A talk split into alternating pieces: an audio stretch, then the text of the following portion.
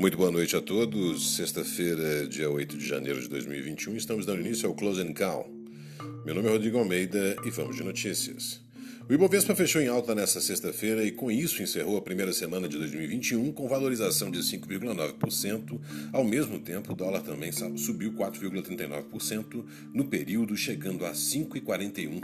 Mas o que explica esse movimento?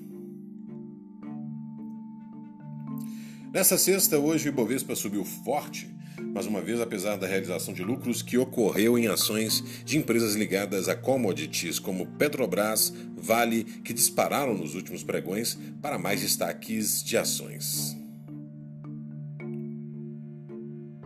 Carteira Verde e Amarela e disputas no Congresso. Segundo o Estadão, a proposta da Carteira Verde e Amarela, um modelo de contratação com menos encargos e benefícios, voltou radar, a, ao radar da equipe econômica para ser apresentada após a eleição para as presidências da Câmara e do Senado. Radar Corporativo. As ações das companhias de saúde Rap Vida e Notre Dame Intermédica tiveram um dia de disparada. Essas foram as notícias do Close and. Muito obrigado pela audiência. Encontro todos vocês na próxima semana. Tenham todos um excelente final de semana e até lá.